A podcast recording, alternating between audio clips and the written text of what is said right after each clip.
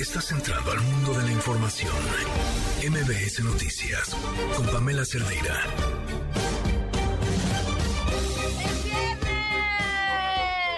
Bueno, ya casi se nos acaba, pero lo vamos a aprovechar para enterarnos bien de lo que está pasando y cómo cierra la semana en este país. Soy Pamela Cerdera. Comenzamos.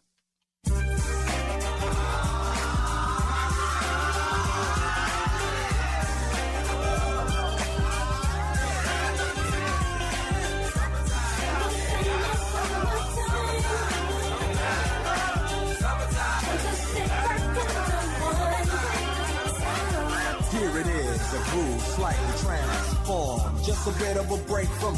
Estas cosas deberían tener prioridad y actuarse con prontitud. Son juicios muy tardados, aplican tácticas dilatorias. Yo digo que es Suprema Corte del Derecho, no Suprema Corte de la Justicia. El otro día, Ricardo Monreal, con el que no tengo yo diferencias, o sí tengo algunas diferencias, pero es normal en la democracia, sostuvo que él estaba a favor del derecho más que de la justicia.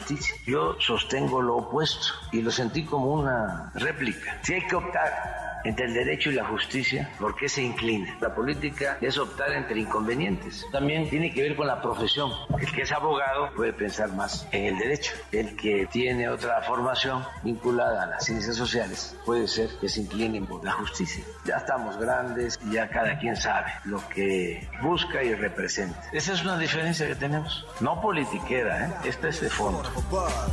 De los que usted califica como corcholatas, pues el único que tiene, digamos, una responsabilidad en materia de seguridad pública, pues es su servidor que coordina, entre otras cosas, el gabinete de seguridad. Si bien el secretario de Relaciones Exteriores participa cotidianamente en el trabajo de las mesas de seguridad, pues en mi caso es todavía mayor la responsabilidad y nosotros estamos permanentemente dedicados a eso y a otros temas. Si hay seguridad, hay gobernabilidad en el país. Nosotros lo que queremos es que se le dé su, su conducción jurídica estatutaria en la comisión. Esto no es una cacería de brujas, no es una consigna, es poner orden en las cosas. Oye, hermano, el PRI, el PRI cuando eh, Alejandro Moreno llegó a la dirigencia, la intención del voto era del 8%, hoy estamos en el 18 a la par con, con nuestro coaligado Acción Nacional. Entonces, ¿qué tenemos que hacer los priistas? Es trabajar al interior del PRI. El buen priista habla bien del PRI en público y en privado. Esto no es más que un ataque político contra quien el presidente López Obrador y Morena ven como un adversario político que representa una amenaza a su sistema autoritario y al México sin ley que impera actualmente. En Acción Nacional somos y seremos respetuosos de la ley y por ello nuestro respaldo y reconocimiento a Santiago Krill Miranda.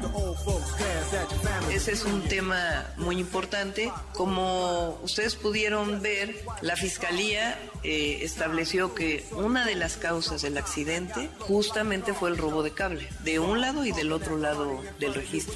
De un lado creo que quema y del otro lado un robo muy importante que hubo de cable. Eh, ha bajado el robo de cable a partir de la presencia de la Guardia y además han bajado los incidentes.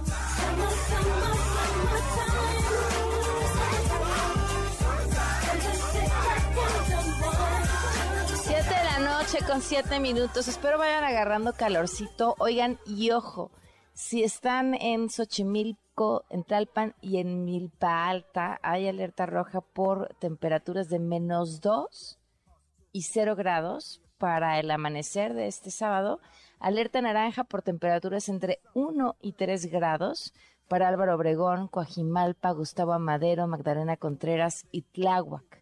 Este, se esperan heladas al amanecer de este sábado 4 de febrero, así que bueno, pues así va a estar la situación.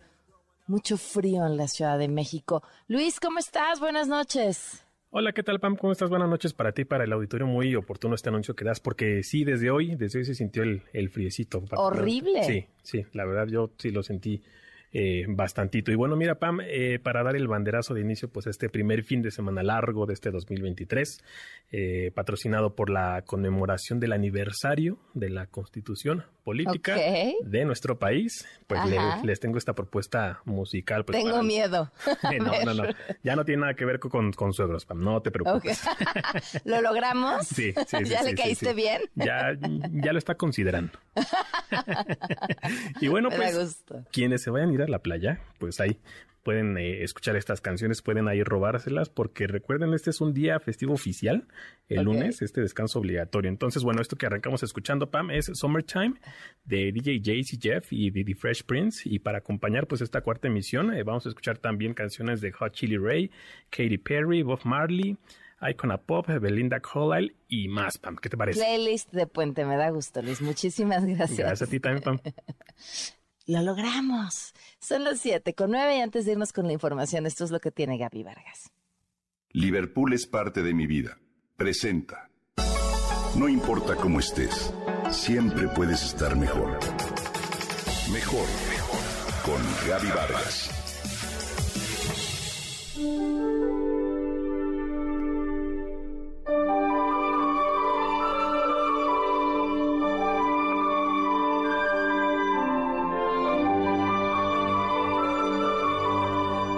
Hayas escuchado hablar del doctor Oliver Sacks, un destacado neurólogo inglés que escribió libros interesantes y amenos y que cobró fama cuando uno de ellos fue llevado a la pantalla y protagonizado por Robin Williams y Robert De Niro, con el nombre de Despertares.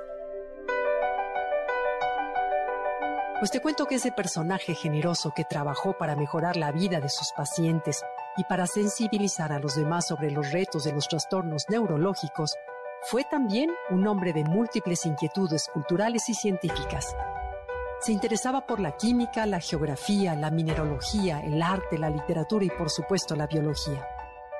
Dentro de esta última rama del conocimiento le inquietó en especial la botánica y de manera muy particular una especie de plantas tan comunes como sorprendentes, los helechos a los que se aficionó por un vínculo emocional muy fuerte y un recuerdo imborrable de su infancia.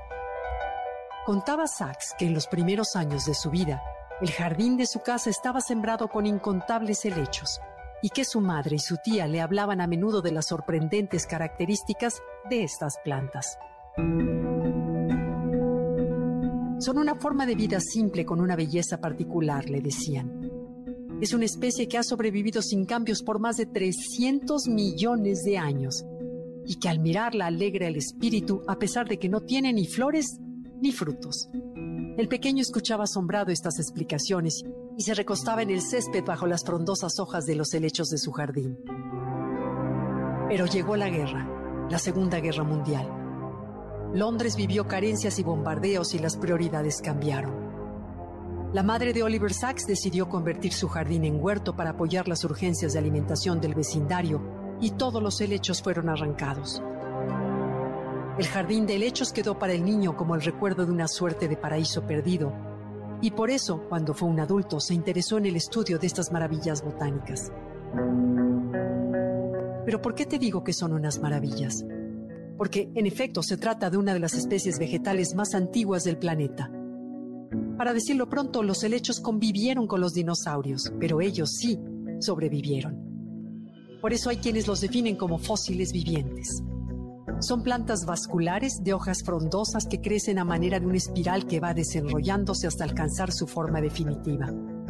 Se reproducen por medio de esporas, a diferencia de la mayor parte de las plantas que lo hacen a través de semillas. Hay numerosísimas especies de helechos y México cuenta con muchas de ellas sobre todo en los estados de Veracruz, Chiapas y Oaxaca. Se han convertido en una planta de ornato muy popular porque es muy lucidora y puede ser cultivada en interiores. Su aporte de oxígeno es alto, con lo que ayuda a purificar los ambientes.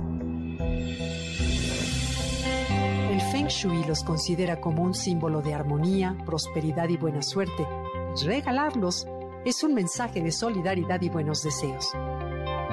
Te invito a que disfrutes de la belleza y los beneficios de esta planta incomparable que ha sido testigo de la historia de nuestro planeta. Y te dejo con un verso que le dedicó la poeta chilena Gabriela Mistral. Duerman los helechos altos, callados como un secreto. Sigan latiendo dormidos, así, callando y latiendo.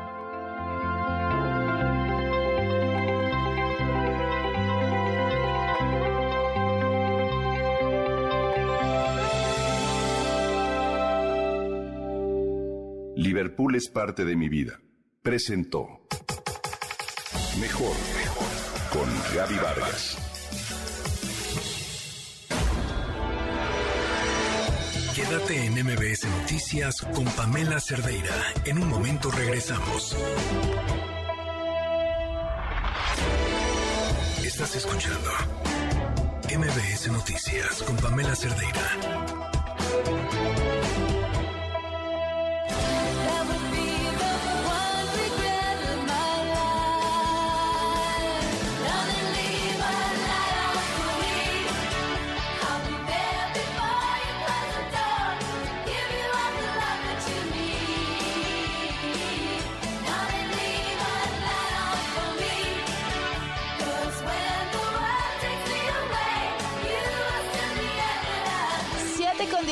Minutos, seguimos en MBS Noticias. Ayer les platicábamos del artículo de Rosario Robles, una carta que escribió en Opinión 51 para el presidente Andrés Manuel López Obrador en respuesta a lo que dijo en la semana de Cuauhtémoc Cárdenas y hoy a las 2 de la tarde publicaba, bueno, una de la tarde.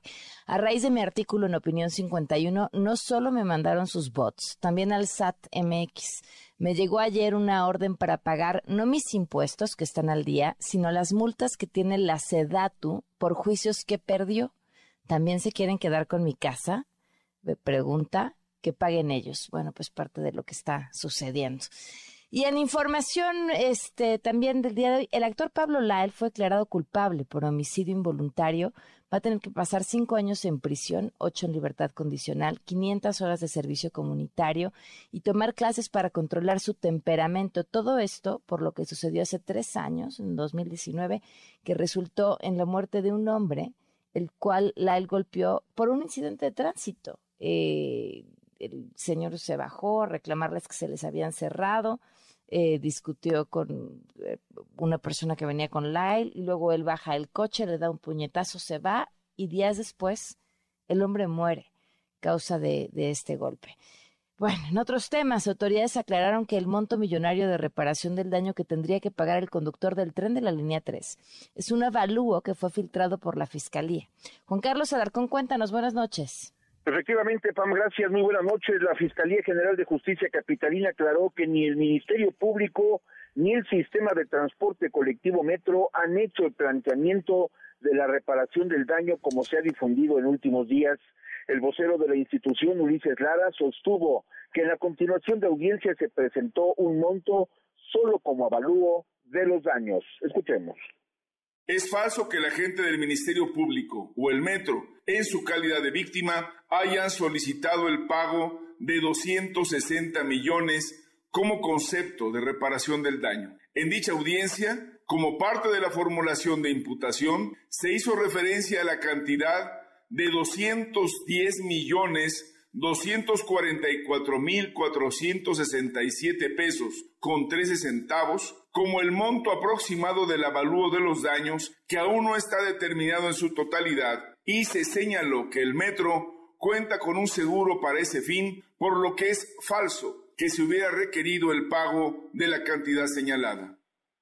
El también coordinador de asesores de la Fiscal General de Justicia precisó que de acuerdo con la normatividad del metro será el propio sistema de transporte colectivo el que cubra este tema. Escuchemos.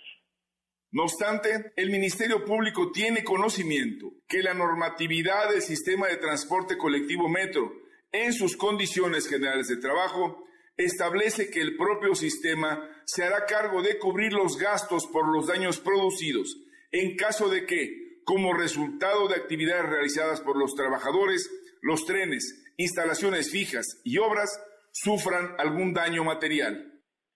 Destacó que en la audiencia inicial o su continuación solo se exhiben los datos de prueba y se formula imputación, mas no se plantea la reparación del daño. Horas antes, el Poder Judicial de la Ciudad de México señaló a través de una tarjeta informativa que ese monto lo dio a conocer el Ministerio Público en la continuación de audiencia del miércoles pasado. De hecho, se deslindó de esta mención y afirmó que ese monto no es sentencia ni ordenamiento del juez de control, sino que el Ministerio Público lo dio a conocer al formular la imputación contra el operador del tren, Carlos Alfredo. Y es el reporte que tengo. Bueno, qué extraño, ¿no? Eh, que además tardaran tanto en, en, salir a dar esta respuesta. ¿Esto tiene, cuánto tiene que tenemos esta cifra? ¿Dos, tres días? El miércoles eh, por la noche se dio a conocer esto, lo hizo, la mención la hizo justamente el abogado de, del operador del metro y él lo que mencionó es lo que había planteado el Ministerio Público en la audiencia, que este este monto de 200 eh, y tantos millones de pesos sería precisamente para la reparación del daño causado por el choque entre los dos trenes y los daños a la infraestructura. Pero el Tribunal Superior de Justicia, es decir, el Poder Judicial el día de hoy, sale de una manera inusual a dar una explicación de que el, el juez no había determinado ese monto, que el Ministerio Público es el que lo había ventilado en esta audiencia y como respuesta a esta información que dio a conocer el Poder Judicial, sale la Fiscalía General de Justicia y aclara y dice, que nosotros no planteamos el monto a pagar, simple y sencillamente presentamos en un dato de prueba al juez que es un mm. avalúo que se hizo de los daños que se causaron al metro, pero no hemos establecido que sea el monto total del daño y el juez tampoco lo ha eh, determinado porque no estamos en una etapa de sentencia, estamos en una etapa inicial donde se hizo la imputación, donde se presentó un avalúo para que el juez tenga en consideración los daños que se causaron al metro. Bueno, para ese teléfono descompuesto todo. Muchísimas gracias. Gracias, muy buenas noches. Buenas noches, Juan Carlos. En la Ciudad de México, familiares de Carolina Islas, una joven de 30 años, que fue reportada como desaparecida el 27 de enero, se manifestaron en ¿Qué les dije de las manifestaciones? En Insurgente Sur y Viaducto, a la altura del monumento al caminero en la alcaldía Tlalpan, para exigir que se agilicen las labores de búsqueda. La última vez que se le vio fue en la colonia centro de la Cuauhtémoc. Y atentos a lo siguiente, la audiencia inicial de Christopher N., el presunto responsable del doble asesinato en Jalisco, en un ministerio público, fue suspendida tras un presunto episodio de epilepsia que afectó al imputado Elsa Marta Gutiérrez, corresponsal de MBS Noticias, tiene los detalles. Elsa Marta, cuéntanos, buenas noches. Gracias, eh, Pamela. Buenas noches. Así es, eh, Christopher eh, Gerardo sufrió un ataque de epilepsia y el juez de control y oralidad de Ocotlán decretó un receso. De acuerdo con el Poder Judicial, el ahora imputado refirió que tenía ese padecimiento e incluso quedó así asentado en el parte médico que presentó la Fiscalía del Estado.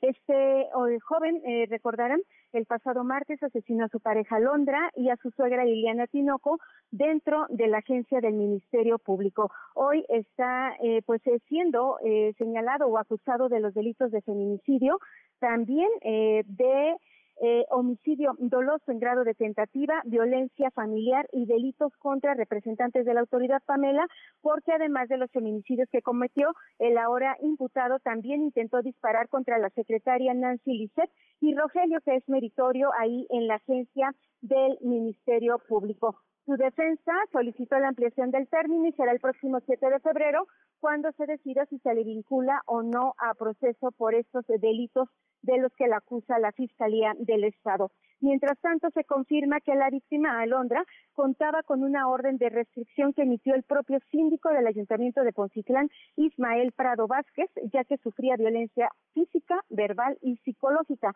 Vamos a escuchar a la voz del coordinador operativo de la Policía de Poncitlán, Jorge Valencia. Sí, sí, fue así, efectivamente. Lo que pasa es que ella tenía una, una orden de protección emitida por el síndico municipal de aquí del ayuntamiento del municipio. ¿Y esta cuándo se le otorgó? Se le otorgó el 30 de enero, llegó ahí con nosotros el 30 de enero a las 14 horas aproximadamente.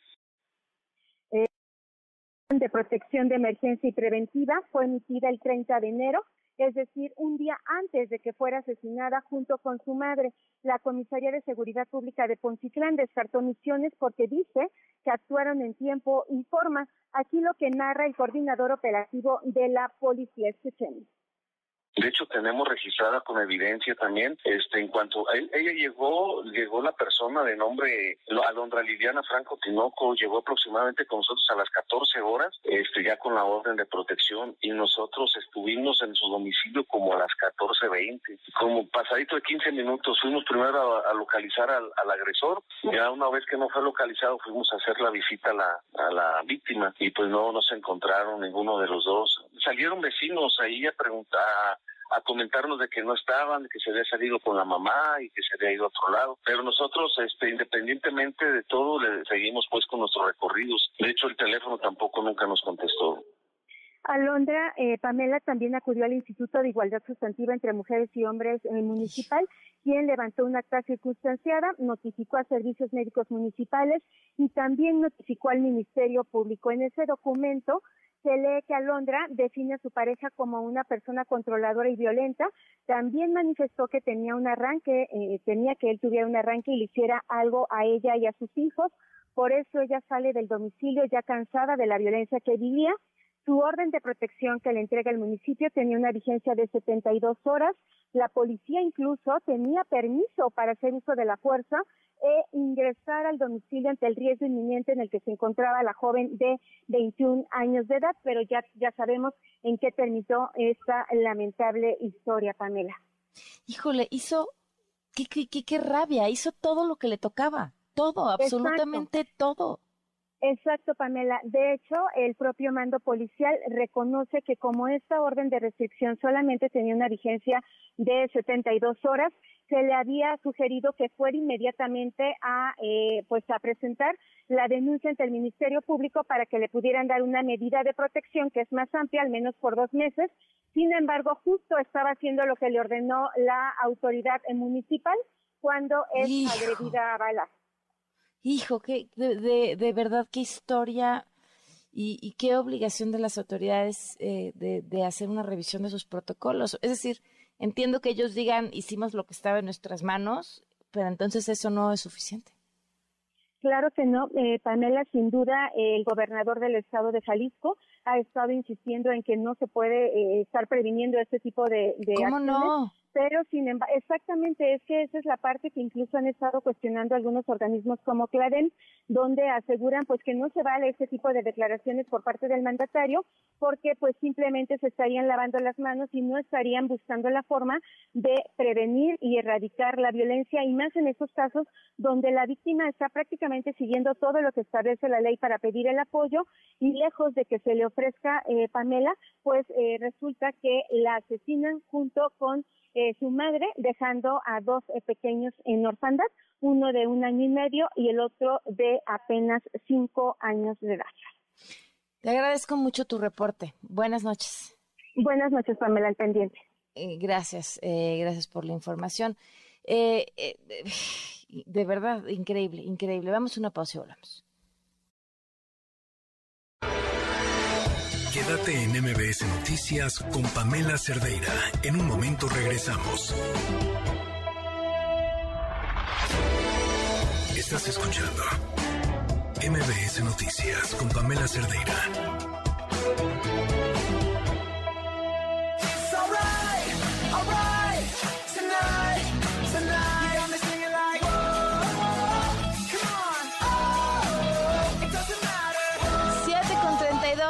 Seguimos en MBS Noticias. Gracias por seguir con nosotros.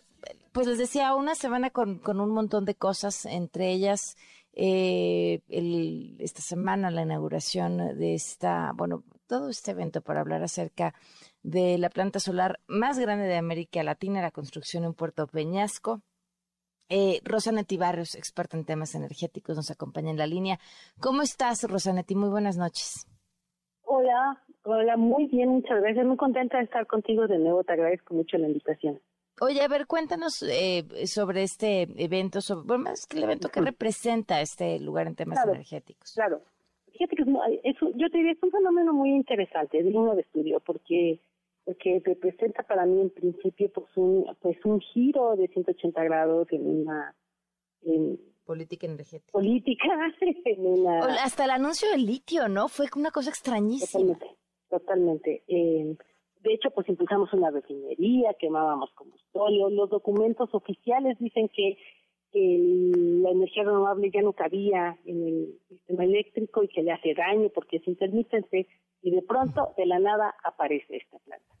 Tengo que decirle a, ti, a tu auditorio, que desafortunadamente esta planta pues no estaba planeada, surge de repente, parece a alguien le surge esta idea, vamos a hacerla ya. Y en, eh, es una planta muy grande, digamos, en su dimensión completa. Eh, son mil megawatts, un gigawatt. Pero en esta primera fase, esta, la de la visita, la de las fotos y demás, es una décima parte de... Eh, y tiene, Sonora tiene sin duda pues el desierto y una radiación solar tremenda, de las más ricas de todo el país. Pero Sonora también tiene un problema muy grave, muy grave, Pamela. Y es que la energía está atrapada en Sonora. No hay líneas de mm. transmisión para sacarla. Sonora es un estado que tiene un exceso de capacidad de generación eléctrica. Ya lo tenía, no lo digo yo, sino los documentos oficiales. Ya lo tenía antes de construir esta planta. Pues ahora tenemos más eh, capacidad en exceso. Entonces, las líneas de transmisión, que son las grandes carreteras por las que circulan los electrones, están llenas en solar. No sé cómo le van a hacer para meter esta energía de esta nueva planta a una carretera llena. Lo mm. único que me puedo imaginar es que van a tener que bajar a alguien, que darle a alguien el derecho que ya tiene de estar circulando por esa carretera si es que la quieren realmente poner a entrar en operación en abril. Entonces, ¿Y, pues y, a quién le quitarían ese, o sea, quiénes tienen hoy el derecho de atravesar por ahí? Pues mira, yo te diría que no puedo más que pensar que serían esas otras plantas de energía renovable que ya están ahí, mm. que fueron detonadas mediante concurso por subastas durante la administración anterior y que son propiedad de privados. Ahora hay, hay, perdona, perdóname que te interrumpa. Sí, sí, sí, hay, en, en, ahora sí que en esa carretera de energía, este, hay energía que no venga de fuentes renovables, o sea que pudieras decir, bueno, aquí bajo de aquí las que las que están contaminando y dejo las que contaminan menos. Eh, sí, sí, hay son de CFE. Ah. No te rías, Rosanetti. que las vayan a bajar, la verdad, los, electrones de la CFE. Entonces, mira, el otro problema es que estas estas plantas, pues más no, no, otra vez no fueron objeto de licitaciones, de concursos públicos, todos son asignaciones directas, nadie sabemos cuánto cuesta o cuánto va a costar esa energía, que insisto, pues tiene el problema de estar atrapada ahí. Eh, entonces, bueno, pues mm, el discurso suena muy bien, es, muy progresista, también insisto, curiosamente contrario a todo lo que ya se hizo, ¿eh? está la refinería, construyes una refinería y luego decides que hay que impulsar un automóvil eléctrico, es como curioso, realmente, por ponerlo en esos términos, pero además tiene todos estos problemas. Esa energía no tiene forma de salir de Sonora y no solo eso, ya no cabe, va a tener que bajar a alguien. Mm. Híjole, qué Ahora, y, te, y, y, retomando aquí lo que te comentaba, lo del anuncio del litio también fue extrañísimo, ¿no? Porque venimos de un, el litio es nuestro y lo vamos a nacionalizar y de repente, ah, no, no, esperen, sí queremos privados que estén participando como parte de esta empresa. ¿Qué pasó? Yo te diría, lo que sucede es muy sencillo. Litiomex no tiene un solo peso, no hay un solo peso eh, de presupuesto federal que dedicarle a un nuevo proyecto, todo está comprometido y pues si quieren efectivamente hacer algo se tendría que hacer necesariamente con capital privado, son inversiones importantes. Eh, bueno, ojalá encuentren inversionistas dispuestos a participar con unas reglas que no existen hoy para Litiomex existe ya formalmente, es un cascarón, pero pues no hay ningún tipo de regla, eh, vamos a decir, de operación, ¿no? Eh, vamos a ver, vamos a ver este si se van a sacar así express y hay quien esté dispuesto en invertir ahí, pero bueno, pues esa es la realidad del Litiomex, se, se crea de la noche a la mañana los humanos y, de hecho yo considero que también con mucha debilidad constitucional, pero pero bueno, pues, pues esa era la Oye, oye, y este, este discurso de, de del mismo Ebrard llama mucho la atención, ¿no? El de aquí le estamos dando certeza a quienes quieran invertir. Pero si, si algo no da al mercado energético, eh, ha sido certidumbre. Justamente ese ha sido el problema. Totalmente de acuerdo, lo que estoy describiendo, lo que pasa ahí estas reglas del juego impuestas de sí, pero va a ser la CFE, aun cuando la ley diga que la CFE tiene que subastar y no lo hizo, pues no, no pueden dar certeza, o sea, la, la está, está puesto con calzador todo esto, me parece a mí que es una, es una señal de, mm, vamos a decir, insisto, como progresista que, quiere dar, no me parece casual que sea canciller, digamos, que no, ¿Quién tiene su propia agenda ¿no? Claro. Este, pero, pero tiene todos estos problemas. Pues yo sé que es, hasta yo me canso de decir, bueno, que no hay nada que hagan bien, que realmente valga Ay, la ya pena sé, Pues mira, este, esos, esos son los problemas de este proyecto, sin duda. Son, son problemas desde un punto de vista bastante serios y bueno, por lo pronto solamente es un décimo de lo de, la planta más grande de Latinoamérica pues solamente va un décimo como ya no cabe la energía ahí pues vamos a ver si se puede hacer una claro. Bueno, pues Rosanetti, como siempre, un gusto escucharte, este, a pesar de que pues eso es lo que hay, ¿verdad? Eso es Este, lo que tenemos, es hay lo que hay. Te agradezco muchísimo la invitación, Pamela. Me encanta estar contigo. Un abrazo, muy buenas noches, Rosanetti Barrios, experta en temas energéticos. Bueno, y en otro tema, hablábamos esta semana de que salió este decreto para que ahora sí, sí o sí, se van 108 días hábiles para irse a la IFA todas las operaciones de carga. Fernando Gómez Suárez, experto en aviación, nos acompaña en la línea. ¿Cómo estás, Fernando? Muy buenas noches. Muy buenas noches, Pamela. Encantado de estar con ustedes esta noche. Muchísimas gracias por acompañarnos, Fernando.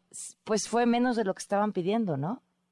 Y te pedían casi un año de plazo para hacer esta transferencia de operaciones hacia el aeropuerto, hacia la zona aledaña al aeropuerto Felipe Ángeles, puesto que hay que considerar bodegas, instalaciones al exterior del aeropuerto y sobre todo también por otra parte no nada más para las aerolíneas cargueras de operación regular en el Valle Metropolitano Ciudad de México, sino también las agencias aduanales, estas que operan alrededor del aeropuerto y que también requieren de instalaciones apropiadas. Y sobre todo también todos estos, además de la carga, de conexiones y de formas de acceso desde eh, la urbe de la ciudad capital hacia el aeropuerto. Y esos todavía están pendientes. Eh, las conexiones y las interconexiones viales, eso es lo que aún falta. Esperemos que se vayan eh, completando poco a poco, porque son varios los tramos que están realizándose al menos en cinco puntos eh, de distribución vial. Y pues eso tiene que ver porque también una vez que arriban vía aérea o van a partir vía aérea los productos, pues tiene que tener el enlace intermodal vía ferroviaria o vía carretera. Eh, con, con la infraestructura que hoy existe, ¿hay algún cálculo de, en términos de costo cuánto aumentaría hoy trasladar las operaciones a la IFA? Fíjate que mencionas algo muy interesante porque sí impactará en la logística, en el manejo de las mercancías, sobre todo consumo de combustible, horas de transporte, horas de personal, y pues esto podría incrementarse aproximadamente en un 20-25% en el servicio que cobran las aerolíneas y las transportistas, las carriers, pero sobre todo también al final en el producto mismo que se está transportando, lo cual repercute en un costo, un incremento de costos para, para el consumidor.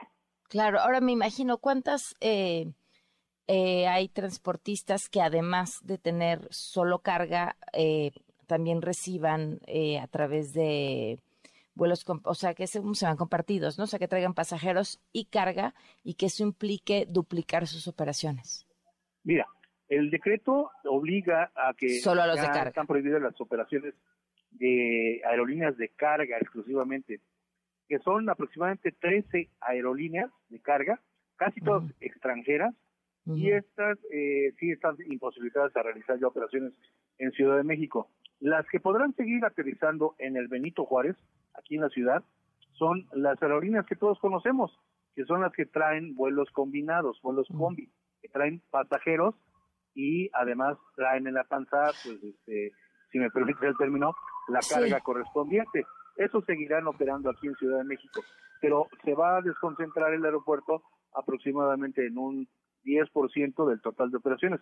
De las 350 mil aproximadamente que tiene el año, van a salir con estos vuelos de cargo que estamos platicando, unos 35 mil vuelos eh, estarán operando eh, principalmente en el Felipe Ángeles. Pero yo repito, está la opción también de utilizar, debería de Toluca. la opción de utilizar otras terminales como Puebla, Mm. Querétaro, que alguna vez Puebla, hace 25 años, ya fue terminal de carga y cuenta con toda la infraestructura necesaria también para ese propósito. Mm. A eh, quizá no me expliqué bien con, con mi pregunta o me estoy inventando una historia en la cabeza. O sea, ¿existen aerolíneas que tengan aviones con solo carga, pero que también tengan algunos compartidos? No, las aerolíneas de carga, esas 13 Son famosas exclusivamente que de menciono, carga. con operación regular, operación constante, con itinerario fijo ya, este, son la mayoría extranjeras y son absoluta, totalmente de carga. Ok. Totalmente para ese servicio. Y, por ejemplo, Aeroméxico, Viva Aerobús, Interjet, Volaris, todos esos, Aeromar, etcétera, esas son vuelos combinados. Traen pasajeros y carga. Eso sí, podrán seguir operando en la Ciudad de México. Ahora, hay, me imagino también que hacer alguna adaptación por parte de, del SAT, eh, de aduanas al mismo Aeropuerto Internacional Felipe Ángeles para recibir ahora toda esta carga, ¿no? ¿Lo tienen? Pues ellos oficialmente lo han anunciado que tienen las instalaciones, pero yo no he escuchado nada, por ejemplo, de instalaciones frigoríficas para la atención de productos perecederos, que también es un nicho muy importante.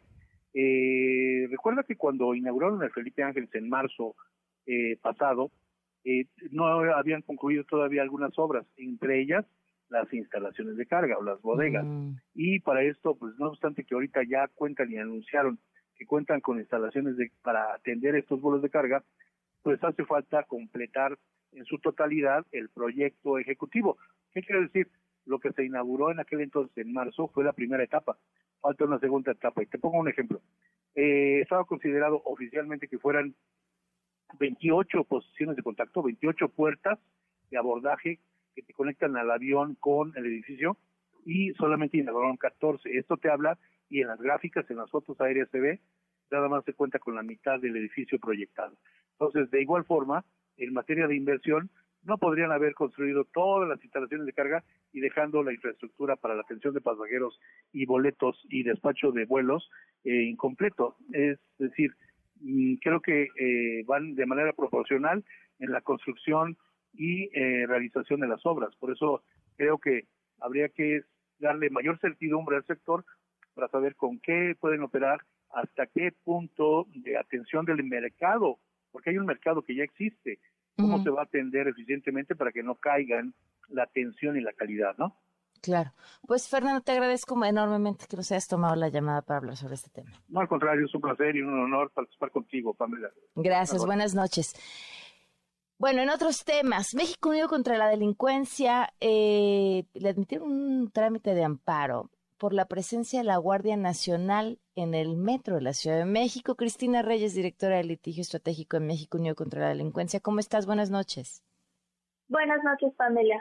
Gracias por acompañarnos. Cuéntanos. Sí, claro, muchísimas gracias a ti eh, por el espacio. Eh, pues nosotros queremos contarles que presentamos un amparo en contra del despliegue de eh, alrededor de 6.000 elementos de la Guardia Nacional en las instalaciones del Servicio de Transporte Colectivo Metro. Eh, pues con- consideramos que esta es una medida eh, totalmente injustificada, eh, que es desproporcional y pone en riesgo los derechos de las personas usuarias de este transporte eh, público. Eh, aparte, eh, hay que mencionar que es una clara eh, delegación de funciones a un cuerpo que eh, es material ilegalmente un, un, eh, una institución militar. Esto en contravención a la Constitución y que eh, hay que decirlo porque no es cosa menor, eh, la Guardia Nacional ahorita es la institución eh, con el mayor número de quejas por posibles violaciones de derechos humanos cometidas en el periodo de ve- 2020 y 2022, que debo decir además es el tiempo que lleva operando la Guardia Nacional y está eh, incluso por encima de la Secretaría de la Defensa Nacional, que es la institución que está operando la Guardia Nacional en estos momentos, eh, de nuevo en contravención a lo dispuesto a la Constitución. Bueno, se admitió a trámite este amparo que sigue. Sí, ya se admitió a trámite, ahora lo que sigue es eh, que las autoridades que nosotros señalamos como responsables eh, remitan sus informes sobre el acto que, que nosotros reclamamos al juzgado de distrito. Posteriormente, el juzgado de distrito va a celebrar una audiencia constitucional y ahí resolverá si este acto de, de autoridad realmente viola derechos humanos o no y si viola la Constitución. Eh, y lo que nosotros buscamos es que el juzgado de distrito reconozca estas violaciones a derechos humanos y que se retire a la Guardia Nacional de las instalaciones del metro y que en lugar de esto se implemente una política de mantenimiento y de reparación que este sistema de transporte necesita urgentemente. ¿Cuáles son las autoridades que tienen que responder? Tiene que responder la jefa de gobierno de la Ciudad de México, pero también señalamos como responsables tanto al Senado como a la Cámara de Diputados y al presidente de la República, pues son estas las autoridades las que de manera eh, pues inconstitucional emitieron esta ley por la cual mm. transfieran el control operativo y administrativo de la Guardia Nacional a la Secretaría de la Defensa Nacional. Esto pues, pues es abiertamente opuesto a lo que dice la Constitución, pues la Constitución muy claramente dice que la Guardia Nacional tiene que ser una institución de carácter civil eh, con eh, disciplina policial y profesional y que tiene que estar adscrita a la Secretaría del Ramo Federal eh, de la Seguridad Pública, es decir, a la Secretaría de Seguridad y Protección Ciudadana, como estaba originalmente adscrita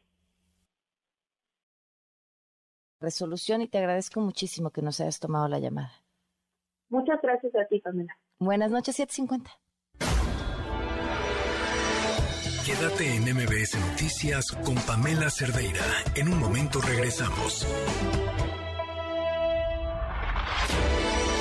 Estás escuchando MBS Noticias con Pamela Cerdeira.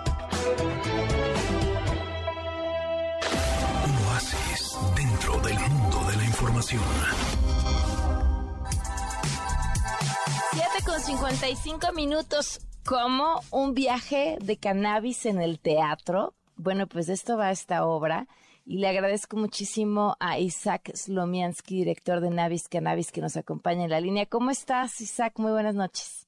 Ah, hola, muy bien, pues todo muy bien, muy muy padre y muy emocionado de que pues ya, pronto eh, va a despegar la Navis Cannabis el, el 8 de febrero. Ah, el 8, perdón, el 8 de febrero. Oye, a ver, cuéntanos, eh, de, qué viaje? Ahora sí que, ¿qué se fumaron para hacer esto?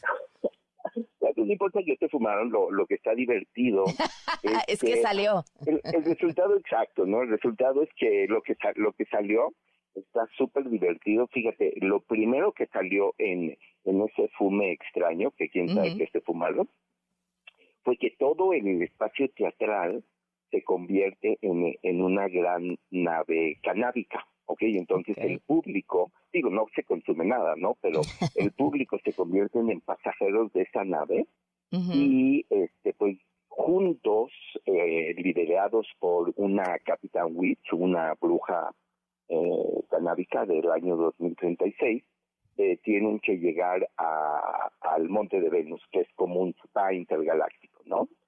Y este y bueno, pues es todo una, una un viaje de aventuras porque tienen que llevar una semilla canábica muy especial que eh, traerá eh, pues la toda la felicidad al, al, a la humanidad, ¿no? Okay. Pero hay una serie de, de enemigos que intentan detenerla. Eh, que es la Liga del Patriarcado Fálico.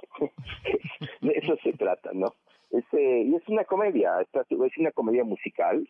Hay tres, este, tres, tres actores, eh, Cecilia Noreña, eh, está María Somnia y Fabo Balona.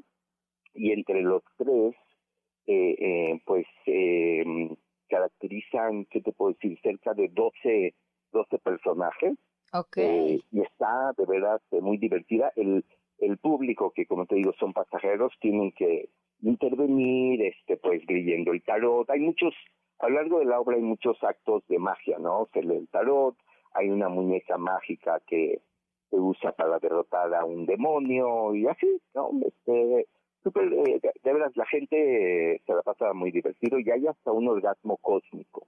Entonces, el que quiera saber que es un orgasmo cósmico, tiene que venir a ver Navis Cannabis. No, bueno, pues ya, con eso vendiste todos los boletos. Cualquiera quiere saber qué es eso. Pues sí, óyeme. ¿En dónde van a estar? Vamos a estar en el Teatro Varsovia, que está a media cuadra de, Reforma y se quite la zona rosa.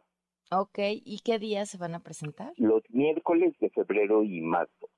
Perfecto, oye, pues mucho éxito y te agradezco mucho que nos hayas acompañado para, para platicarnos sobre este viaje. No, sí, fíjate que si quieres, eh, para tus escuchas, pues les podríamos eh, regalar este dos, dos por uno, ¿cómo ves? Me parece perfecto. ¿Cuál es el cuatro, para que sean cuatro. Cuatro, dos por uno. Ok, cuatro, dos, cuatro boletos eh, de dos por uno. ¿Cómo le hacemos? Este, bueno, ¿qué te parece si después... Eh, que nos llamen y les pasamos los datos, ¿te parece? Sí, exacto, ahí, ahí cuando llamen les pasan, les pasan los datos de, de... Sí, le pasan los datos y pues, ¿listo? ¿Estás de acuerdo? Perfecto. Pues mucho éxito, mucha mierda. Te, esperamos para que viajes también. No sé si decirte mucha mierda o mucha hierba. Que la pasen, que sea un éxito. Órale, pues. Hasta luego. Chao, Pati, bye. Vamos, vamos a una pausa. Quédate en MBS Noticias con Pamela Cerdeira. En un momento regresamos. Estás escuchando MBS Noticias con Pamela Cerdeira.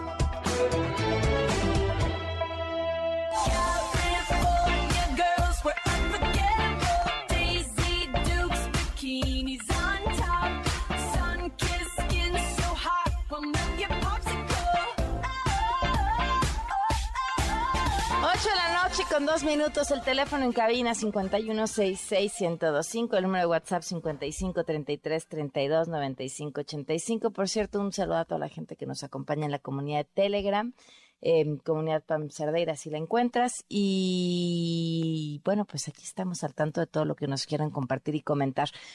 Ya fue frenado el último intento de la defensa de Juan Antonio Vera Carrizal por cambiar el delito en contra de Marilena Ríos, de tentativa de feminicidio a lesiones simples. Evelyn Aragón, corresponsal de MBS Noticias, tiene la información. Te escuchamos, Evelyn.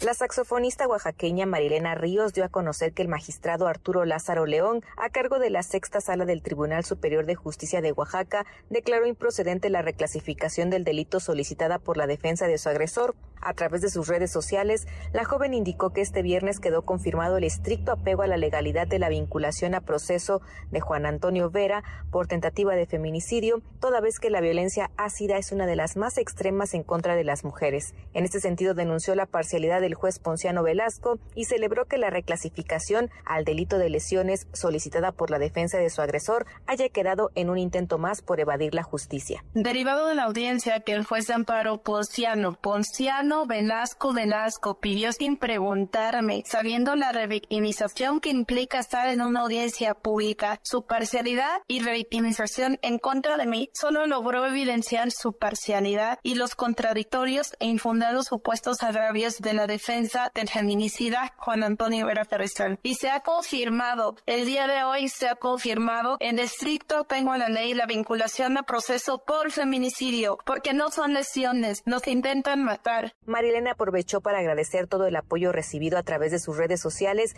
mismo que dijo ha sido su sostén ante la violencia institucional de la que ha sido víctima por parte de las autoridades en materia de procuración de justicia, a la par que reconoció la labor de su abogada Diana Cristal González y la Ministerio Público Luz Gabriela Herrera Pacheco. Con ello, la joven oaxaqueña se mantiene impulsando la creación de la ley Malena y ha aprovechado para manifestar que es necesario que las autoridades escuchen a las sobrevivientes de ataques con ácido en el país. Cabe señalar que el recurso jurídico recién resuelto no es el único con el que el presunto agresor pretende revertir el poco avance en el caso de la joven oaxaqueña, toda vez que el juez del décimo distrito atiende otro amparo para que se revierta el embargo que se le impuso como medida de acuerdo para garantizar la reparación del daño en cualquier etapa del procedimiento a la víctima, sin dejar de nombrar otro amparo por el que insiste en que necesita prisión domiciliaria. Para MBS Noticias, Evelyn Aragón. Gracias, Evelyn. En Estados Unidos, el Pentágono detectó la presencia de un globo de origen chino sobrevolando su territorio. Los funcionarios norteamericanos dijeron que estaban seguros de que este dispositivo de vigilancia pertenece a China y tiene fines militares. Sin embargo, hoy el Ministerio Chino de Asuntos Exteriores aseguró que tiene más bien fines científicos, principalmente meteorológicos, y se desvió de la ruta prevista tras este incidente. Anthony Blinken, secretario de Estado, pospuso una visita programada que tenía la próxima semana a China. Y retomando el tema de desaparición de Carolina Islas y su pareja Iván Guadarrama, luego de aproximadamente ocho horas, fue retirada esta manifestación tras un acuerdo con las autoridades de la Ciudad de México. Cuéntanos, Juan Carlos Alarcón, buenas noches. Efectivamente, Pamela, gracias, buenas noches. Quedó liberada la circulación de derecho Tlalpan en dirección a la autopista y carretera federal México-Cuernavaca. La manifestación se efectuó debido a que hace más de una semana no aparece Carolina e Iván, desaparecidos la noche del viernes pasado. En tanto, continúa parcialmente cerrada la circulación de Avenida Insurgente Sur por manifestantes que esperan la información de los padres de Carolina que se han reunido con autoridades de la Fiscalía. Los manifestantes aceptaron retirar el bloqueo, por lo que cientos de automovilistas, transporte público y de carga reanudaron su paso hacia dicha salida. Familiares de la joven se encuentran reunidos en la Fiscalía con la finalidad de conocer los avances de la investigación hace siete días tanto Carolina como Iván salieron de Santo Tomás a Cusco, ellos se dirigían a un bar en el centro histórico y ya nunca se supo nada de ellos. Es por eso que esta noche se les da a conocer los avances de las investigaciones.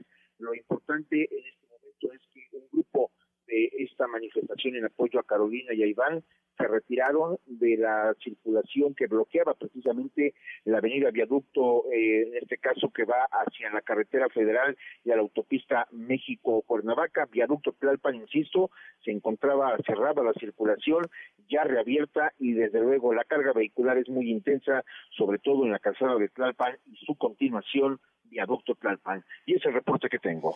Oye, pero así sin más, ¿se sabe algo más sobre su desaparición? ¿A, dónde iban? ¿El último contacto que tuvieron con ellos? Sí, como te comentaba, ¿a dónde iban? Iban a, un bar en el centro histórico, en la calle de Francisco y Madero. Ellos salieron aproximadamente a las 8 de la noche, es decir, se están cumpliendo siete días exactos cuando salieron de Santo Tomás a Jusco, de la casa de Carolina, se dirigieron hacia el centro a bordo de una camioneta Trax eh, Chevrolet.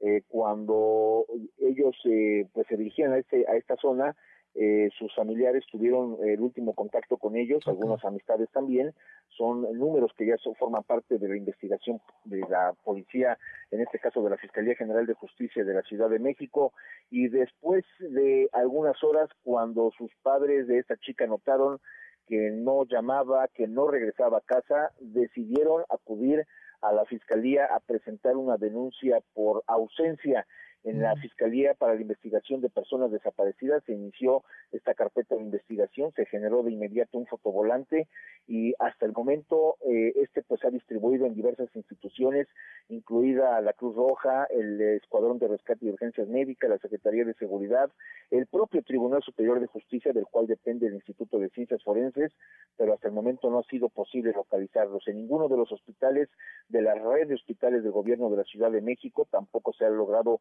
localizar este fotovolante, ya lo poseen otras eh, instituciones y otros gobiernos de la República Mexicana con la finalidad de colaborar precisamente para la ubicación y localización tanto de Carolina como de Iván. Es por ello que se torna pues un tanto eh, pues inusual eh, esta desaparición.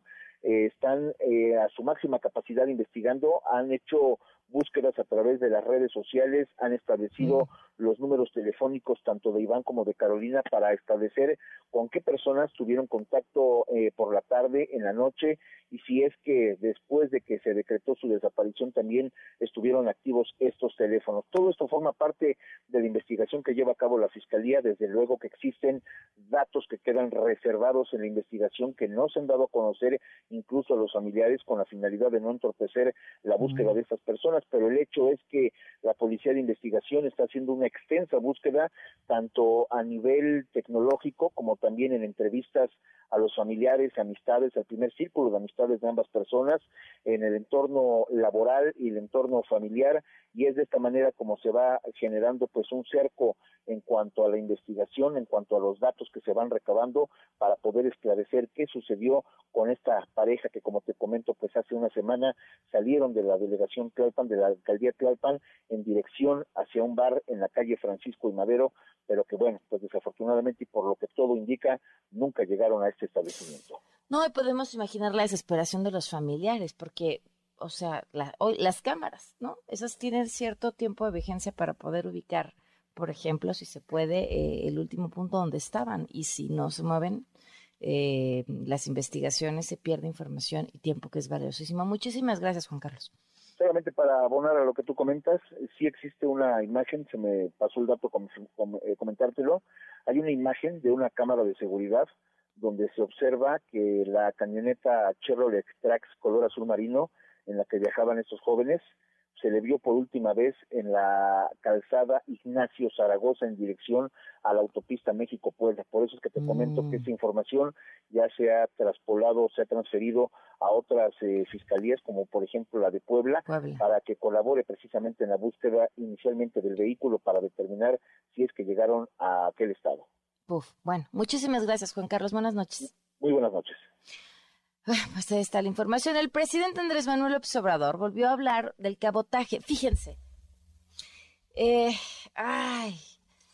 O sea, a, mí esta discusión, y puede que esté equivocada, pero a mí esta discusión, los argumentos que oigo de quienes están en contra, a mí me recuerdan la discusión de taxis contra Uber. Nos van a quitar la chamba, los impuestos no se quedan aquí, este, la, la competencia no es pareja, van a acabar con el mercado nacional. O sea, pero el presidente eh, tiene otras intenciones, no sé, escuchen ustedes. Necesitamos que haya vuelos a todo el país, no hay vuelos y hay un problema que tenemos que resolver, el del costo de los boletos. Si se compra el boleto un día antes, es como ir a Europa. ¿Cómo se resuelve eso? Pues con la competencia es muy probable que se llegue al arreglo con Mexicana, con los trabajadores, para la creación de la línea nueva mexicana de aviación. A más tardar en un mes. Ya hay un acuerdo, están conformes, nos estamos cuidando nuestros asuntos legales nada más ya para cerrar la operación y entonces vamos a tener esa línea. Si hace falta más, no descartamos la posibilidad de liberar el transporte aéreo, que aviones de otros países puedan hacer viajes de pasajeros para que cueste menos el pasaje. Y no vamos a tomar ninguna medida autoritaria. Si llega un acuerdo de que van a bajar las tarifas, pues no hay por qué abrir, porque resulta que los defensores de la libertad de mercado lo son, pero en los bueyes del compadre.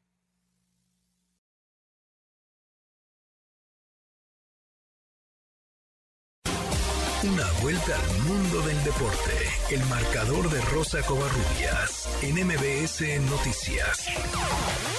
Rosy, ¿cómo estás? Pan, ¿cómo estás? Buenas noches. Vamos de lleno con lo que ocurre en la Liga MX Femenil.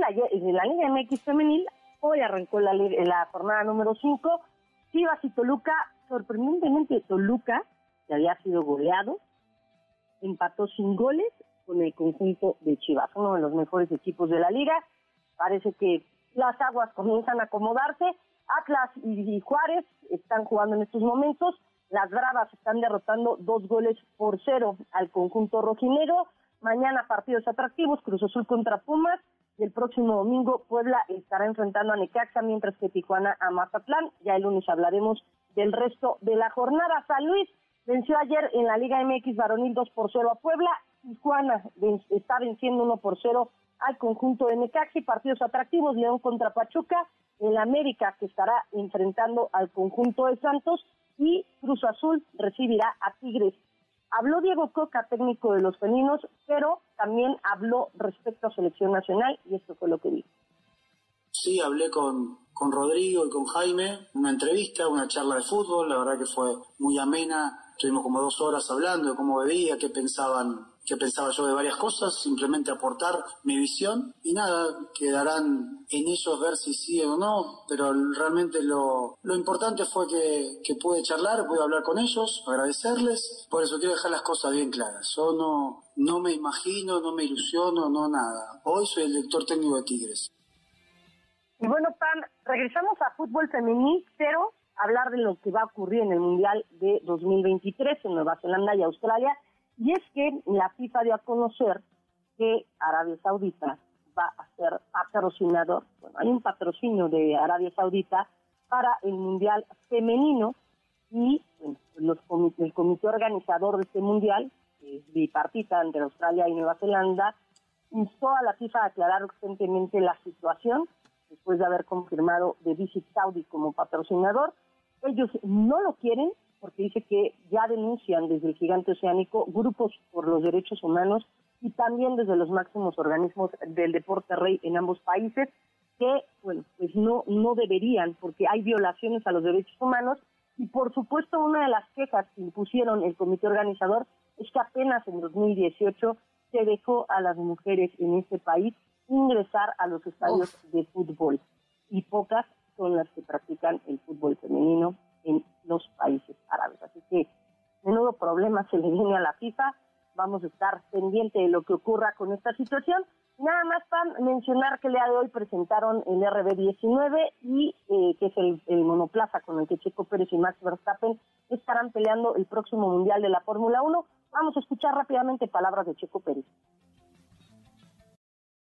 va a ser muy importante no poderlo encarar de la mejor manera, poder tener los mejores resultados posibles en, en cuanto a la, a la, temporada y como equipo poder tener un, un año muy bueno. Estoy aquí para, para ganar el campeonato y, ese, es, ese, es, mi objetivo, ¿no? Ahora estoy pensando en el 2023, eh, hacerlo de la mejor manera posible y, y, con la misma ilusión que cada año. Con el mismo trabajo y consistencia, ¿no? Con mucho trabajo, conciencia, mejorar en todos los sentidos y dar, dar el, siguiente, el siguiente brinco como piloto. Nada más para finalizar, tan menudo problema también para el Comité Olímpico Internacional. Ucrania ya dijo que de admitirse atletas rusos y bielorrusos, bielorrusos para 2024 van a boicotear los Juegos Olímpicos. Uh. Cada vez hay más países que se le están sumando a la iniciativa. Pues sí. Ah, Rosy, información. Muchísimas gracias. Buenas noches. Buenas noches. Un fuerte abrazo. 8 con 17. Quédate en MBS Noticias con Pamela Cerdeira. En un momento regresamos. Estás escuchando MBS Noticias con Pamela Cerdeira.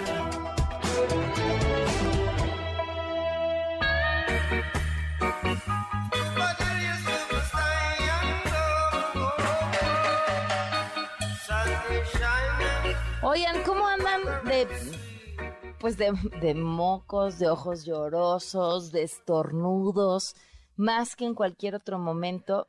Podría tratarse del polen, porque ah, no sé si ustedes han visto en estos días, los coches amanecen prácticamente con una capa naranja. Nos acompaña en la línea la doctora María del Carmen Calderón, investigadora del Instituto de Ciencias de la Atmósfera y Cambio Climático de la UNAM, responsable de la Red Mexicana de Aerobiología. Gracias por acompañarnos. Muy buenas noches. Buenas noches. Muchísimas gracias por la invitación, Pamela. Muchas ¿Qué, gracias. ¿Qué es lo que estamos viendo en estos momentos? Bueno, pues es que ahorita es la época de floración de muchos árboles. Uh -huh. eh, desgraciadamente, pues árboles se concentran en unos cuantos tipos de árboles como los fresnos, los ailes, los cupresus, este, que son muy alergénicos. Mm. Entonces, pues ahorita, eh, a partir más o menos de diciembre y todos estos meses que vienen, enero, febrero, marzo, es la época de su floración. Entonces están floreando, los pólenes se van al aire y pues estamos expuestos a ellos. Ahora, y este, hay, las hay personas mayor... sensibles, ¿no? ¿Perdón? ¿Hay algún eh, factor que haga de esta mm, polinización que cause mayor efecto en las personas o cada año es exactamente lo mismo? Pues es que, que, es cada año este que ocurre lo mismo, varía muchísimo según las eh, las este la, la, propia fisiología del, de cada árbol y por supuesto las condiciones este meteorológicas eh, eh, previas a la floración y este y, y, bueno pues de esto va a depender que, haya más o menos pólenes pero siempre hay pólenes generalmente se habla de pólenes este ah, de la primavera pero realmente eh, en una ciudad, por ejemplo, como México, con nuestro, con nuestro clima, pues es en esta época en la que estos árboles producen sus flores y por lo tanto sus esporas, sus polen, sus granos de polen, perdón. Esporas de hongos también siempre hay y son alergénicas, pero bueno, en este caso estamos hablando de los pólenes. Y ahorita enero, febrero es la época en la que hay este, altas concentraciones de polen. Eh, pero vaya, es, un, es, es, algo que ocurre generalmente. Lo que pasa es que, como usted estaba eh, diciendo en un principio, pues lo que pasa es que mucha gente no sabe que es alérgica y piensa que tiene una gripa, que tiene conjuntivitis, rinitis, y a lo mejor es causada no por una gripa, sino por una alergia. Ah, justo eso era lo que te quería preguntar. ¿Hay, hay más gente con alergia al polen últimamente? Pues bueno, los, los alergólogos, que son los que estudian y llevan todo esto, este, realmente han estado hablando de, de un incremento en, en, en, la gente que, que es sensible a esto, sobre todo la, la, la, población infantil y las personas este, de edad adulta, ¿no? Aunque también los jóvenes y cada, cada vez este, yo conozco más personas sensibles precisamente hoy me decían del INER, del Instituto Nacional de Enfermedades Respiratorias, que pues está llegando más gente con episodios de, de, asma alérgica causada por la exposición ahorita a altas concentraciones. Nosotros, la REMA, desde la Universidad de esta red de Mexicana de Hidrología, damos un semáforo de alerta. Eh, lo pueden encontrar en nuestra página del instituto, en Facebook, en Twitter, si nos siguen. Y ahí este semáforo, pues es un semáforo muy sencillo, verde, amarillo, rojo, eh, o rojo con negro cuando las concentraciones son muy altas. Y ahí mencionamos cuáles son los principales tipos de, de, de, plantas que están produciendo pólenes, si son alergénicas o no, y en qué color están. Por ejemplo, precisamente ahorita estamos en rojo, en, en lo que serían los fresnos, que son muy alergénicos, causan mucha alergia en personas sensibles eh, ailes, casuarinas, este, este, bueno, casuarinas son los pinos, ¿no? Esos, esos están a nivel verde. Pero lo que son los, los fresnos, los ailes y los las cupesos, los cipreses, las tuyas, pues están floreando. Y la gente lo está respirando. Oye, qué información tan puntual. Te agradezco muchísimo, eh, doctora, que nos has acompañado. ¿Cuál es su cuenta de Twitter justo para revisar este semáforo?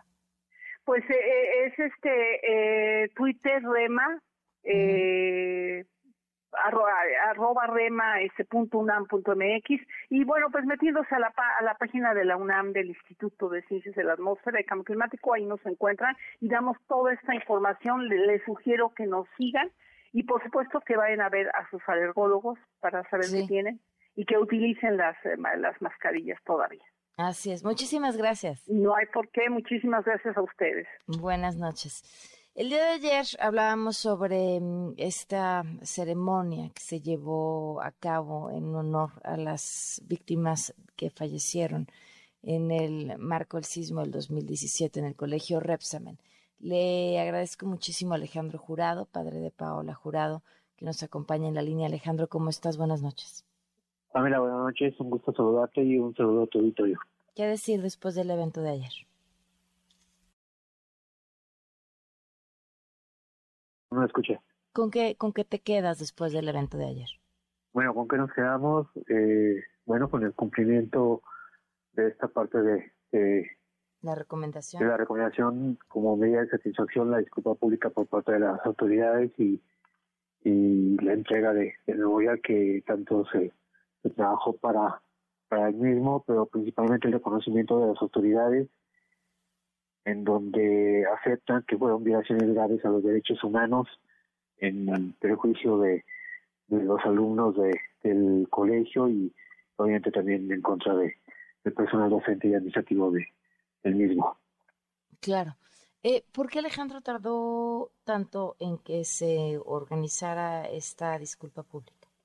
Fue parte entre la pandemia, la renuencia de eh, la, la, alcaldía Tlalpan, encabezada por Patricia Férez, que hizo todo lo eh, necesario para que no quedara en Tlalpan, y bueno, después fueron votaciones y, y se escogió que fuera en la Alameda del Sur, el, de todo el proceso de selección del arquitecto, sí fue, ha sido eh, muy complicado y muy largo el, trabajo, algunas reuniones en donde eh, propiamente las autoridades nos decían eh, los mismos avances de, de siempre. ¿Por qué, ¿Por qué no quería la alcaldía de Tlalpan que se, que se pusiera ahí el memorial? Pues yo creo que era el peso eh, para algunos políticos, pero eh, nosotros votamos que, que fuera ahí en, en, en Tlalpan. Eh, pasó a votación y algunos padres decidieron por que, fuera en este caso por mayoría, bueno, en este lugar a la, que es la alcaldía de Coyoacán.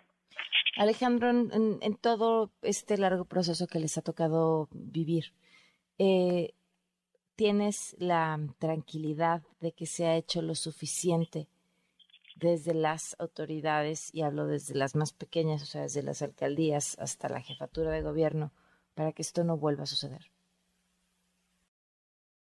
Ah, todavía falta mucho.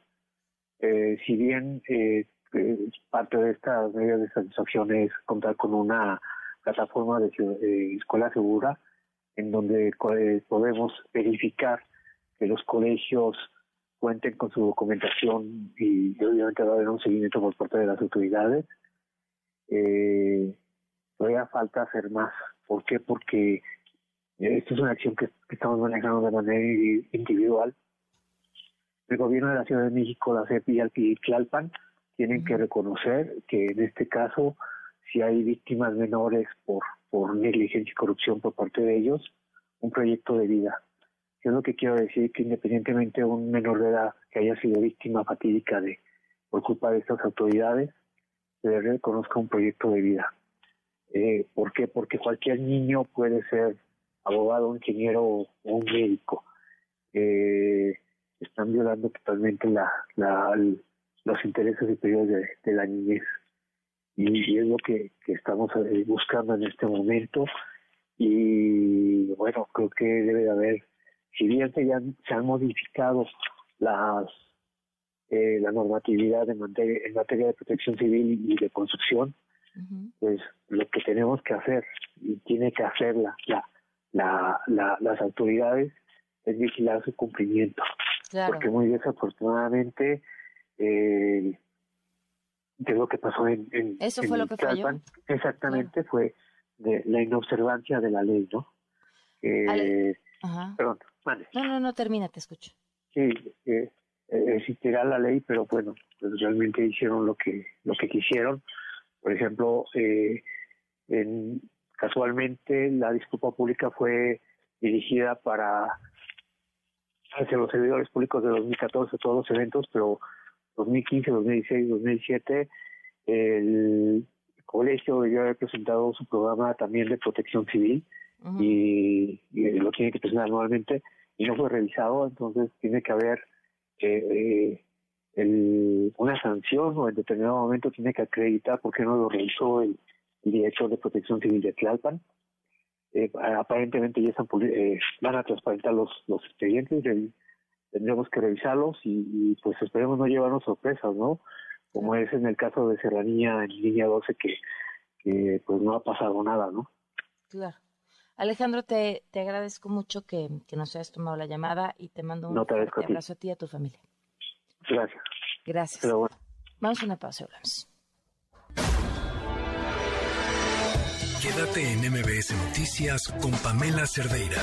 En un momento regresamos.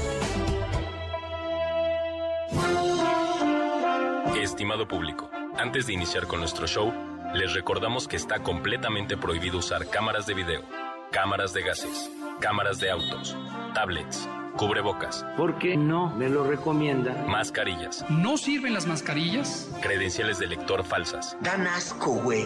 Computadoras. Y sobre todo, queda estrictamente prohibido alimentar a nuestros invitados. Bienvenidos al Circo Liceum, el lugar donde se enfrentan la razón y la nación. ¡Comenzamos! Advertencia. El siguiente segmento no es presentado por nadie en todo este programa. Me da muchísimo gusto que nos acompañe esta noche alguien a quien ustedes ya conocen porque la han escuchado en este espacio. Seguramente también la conocen porque han escuchado su música, pero hoy vamos a platicar más a fondo sobre ella, sobre su historia. ¿Y por qué me da gusto tenerla aquí? Bueno, de entrada porque es una eh, mujer talentosísima, un, artista talentosísima, pero va más allá de eso, es un gran ser humano y dedica su tiempo a transformar la vida de otras mujeres, sí, a partir de la música, pero también a partir de otras cosas y de herramientas y de hacer, eh, pues de hacer equipo.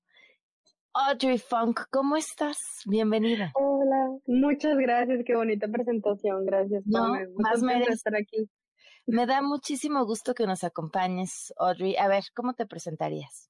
Creo que siempre digo que soy mexicana migrante en el Bronx, ¿no? Soy feminista, soy en sí, soy cantante, eh, pues soy gorda y, y soy, un- soy mujer fuerte, eso.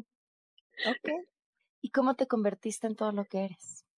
Híjole, eh, pues yo creo que a base de muchas, muchos enfrentamientos con la realidad.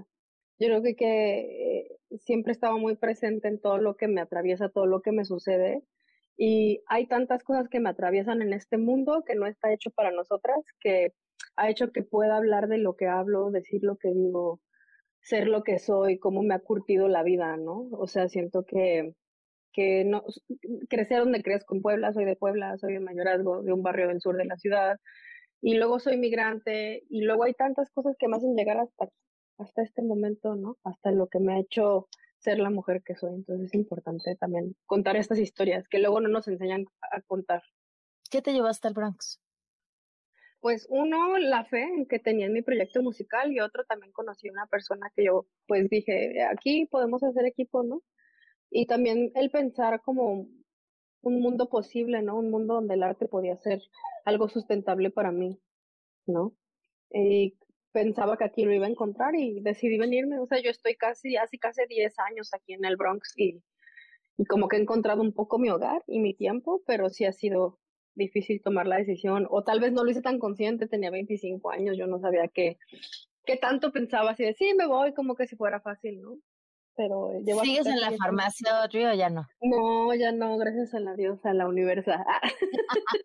Les, le pregunto lo de la farmacia a Audrey porque tuve la oportunidad el año pasado, si no me equivoco, de estar con ella en Nueva York, conocer el lugar donde trabajabas, pues a ratitos, porque era aquí trabajo un ratito y después me voy a hacer rock, bueno, a a hacer música, a tocar, a- pero a tocar aquí, pero a tocar a Colombia, pero a tocar a Europa, pero a, to- a cantar a todo el mundo. Sí, sí, la verdad es que fueron duros los momentos para nosotros, nosotras, los artistas, en la pandemia.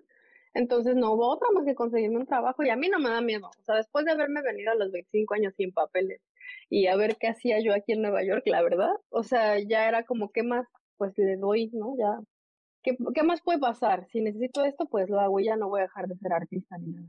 Y, y nos conocimos en esa transición de, bueno, ya se está abriendo el mundo, pero necesito, y- pero no tanto todavía y, y hay mucho que pagar. Pero creo que fue una enseñanza bien chida ese, ese momento de mi vida porque me enseñó cuánto quiero hacer esto. O sea, como que la vida me dijo, ah, te estabas quejando de que viajabas mucho. Ven, ¿te acuerdas? y, y dije, órale, sí, pues hay que seguirle dando, como que me reafirmó el sueño, pues, ¿no? Y está bonito reafirmarnos los sueños de repente. Audrey, dijiste estas cosas que me atraviesan y que, y que tengo que contar, pero uno puede atravesarle la vida y no saber que hay una forma de nombrarlo. eh, no saber que lo que vive es un fenómeno incluso colectivo. ¿Cómo fue que tú te diste cuenta? Justo a mí me gusta mucho hablar, como ya se ve, ¿no? Entonces me gusta siempre hablar con toda la gente y creo que eh, expresar mis sentimientos con otras mujeres me ha ayudado. Empecé desde muy chavita, o sea, como que lo normal. Creo que el chisme está muy poco valorado. El chisme hace que colectivicemos, cosas. O sea, nos sentamos las mujeres y empezamos a hablar de lo que pasa y encontramos similitudes. O sea, al final el chisme bien dirigido es político, ¿no? Y ahí yo encontré con mis amigas en esos momentos de, asociarme con otras mujeres, el poder entender que estábamos pasando por lo mismo. Y a veces ni nos damos cuenta que es tan político lo que hacemos. O sea, una pensaría, ay, no, pues nomás me fui por un cafecito con las compas y terminas bien movida de todos los sentimientos y dándote cuenta de muchas cosas. Y eso es político y es despertar a las mujeres a nuevas opciones, nuevas realidades. El chisme es político, me, una playera que diga, porque además es, tienes toda la razón en, en, lo que estás diciendo. Este, sí, eh, y, además es, es, sanador, ¿no? Es una forma de entender que eso que tú crees que es una cosa eh, muy individual eh, es el problema de todas. Sí, nos enseñan a guardarnos todo, todo. Yo creo que, ¿sabes qué? Se me, me parece como cuando en las dictaduras no dejaban que la gente se uniera por más de tres, de más tres grupos, ¿no? Ese tipo de cosas. La gran dictadura del patriarcado es que las mujeres no nos unamos ni en estos momentos, ¿no? Nos ven muy, muy juntitos y a ver, se me separan, se me separan, ¿no? Eh, y, y, está bien bonito darte cuenta que conocer otras compas te hace entenderte y es lo que te hace. Otra vez vuelves a ti como te construyes como mujer en una sociedad que tampoco está hecha para las mujeres en realidad. Les voy a contar que una vez le hablé a Audrey y le dije, oye Audrey, este, das clases. Y me dijo, no, no doy clases de música porque yo empecé a hacer mi música sola y yo aprendí sola. Cuéntame sobre ese proceso. Pues mi proceso musical ha sido bien bonito. Yo nunca tuve acceso a, educación musical, ¿no? Pero yo sabía que quería hacerlo. Entonces yo aprendí viendo cómo otras personas tomaban clases, ¿no? Eh, me asomaba a las clases y veía cómo, cómo tomaban clases y, y empezaba a hacerlo como muy visual, como yo, como sí, como eh, desde ahí empírica. De repente en mi casa sí había como más música, entonces pues haciendo música era como, como todo un modo de buscármelas en una ciudad como Puebla, que tampoco es que tenga la oferta cultural más grande, o en ese momento la más grande del país, ¿no? Entonces fue como mucho buscarme, mucho entenderme, pero entendí que la música, o sea, yo creo que tengo el gran privilegio de saber que desde muy joven a qué vine a este mundo y creo que eso está bien fuerte, que, o sea, yo, yo sé desde muy tiene ese privilegio. No, y creo que eso está bonito. Pues porque yo cantaba y era feliz. Como que no, no sentía otra cosa igual al, al momento de cantar, al momento de, de yo estar ahí con mi, con mis muñequitas cantando y yo decía, yo quiero ser artista, ¿no? Y, y eso me, me emocionaba. Entonces creo que eso es un privilegio también, trabajar y saber a qué viene en este mundo donde te obligan a e, escoger a temprana edad, a saber a qué te vas a dedicar y no sabes qué onda con tu vida. Oye, Luis, era muy sencillo. Yo cantaba y era feliz. Yo canto, pero los que están a mi alrededor no son felices y yo puedo ser. no, también hacía feliz a las personas. Eso es importante, o sea, porque tú te puedes dar cuenta que algo de ti te gusta muchísimo y te hace muy feliz, pero de ahí a que tengas un talento que te permita vivir de ello, sí hay una enorme diferencia. Sí, pero yo creo que más allá del talento, yo creo que este mundo las mujeres que estamos en ciertas posiciones es porque hemos sido bien aferradas, ¿no? Entonces este mundo es de las aferradas, ¿no? No es que no es que tengas talento, porque el talento lo hay y hay a borbotones, hay mucha gente talentosa en este mundo. Pero si no te aferras a lo que quieres, ahí entonces no es, no es tu vocación de estar ahí. Cuando se tiene vocación por lo que quieres, te aferras. Se ponga dura la cosa, no se ponga dura la cosa, estés prolija, estés en vacas flacas, te vas a aferrar porque sabes lo que esto es eso. Seamos aferradas. Bueno, yo creo que el mundo es de las aferradas. Y acá estamos. Vamos a una pausa. Con mis hermanas rivalidad no quiero. No, no, no, no. Sororidad es la respuesta, bro. Estás escuchando MBS Noticias con Pamela Cerdeira. Hablabas de, de, cómo te has aferrado, hablabas de la pandemia como uno de los momentos más difíciles en los que la vida te hizo cuestionarte si de verdad era lo que querías. Y yo quiero regresarme contigo a una escena que no habíamos platicado, pero que, conozco, porque, porque enfermaste y enfermaste durísimo de COVID durante la pandemia. Me puse súper enferma, fue... Yo creo que nunca me he sentido tan mal en mi vida. Fue horrible la pandemia y me di cuenta que, que tenía que cambiar muchas formas de existir y sobre todo porque tenía que estar poniendo mi vida en juego por, por, esta, por, por, por este trabajo. O sea, como que me enojé mucho más de, no solo en mi situación, pues sí, está feo que te dé COVID y que te estés muriendo, pues, pero luego entendí. No vaya en un país en donde no está tu familia, o sea, creo que son un montón de condicionantes que la hacen más complicada. Y que la gente no entiende, la gente que no la atraviesa la migración no entiende. También eso es muy fuerte, que piensa la gente que aquí una viene y barre dólares, ¿no? Y este, y anda así de compas con las estrellas, ¿no? O sea, aquí una viene atrabajada y viene de repente a tener tres, cuatro trabajos y la salud se, se, hay un declive en tu salud, el clima, eh, la lejanía, lo que comes, todo cambia, todo, todo, todo cambia. Entonces creo que es un, un proceso de resiliencia y de resistencia a ser migrante.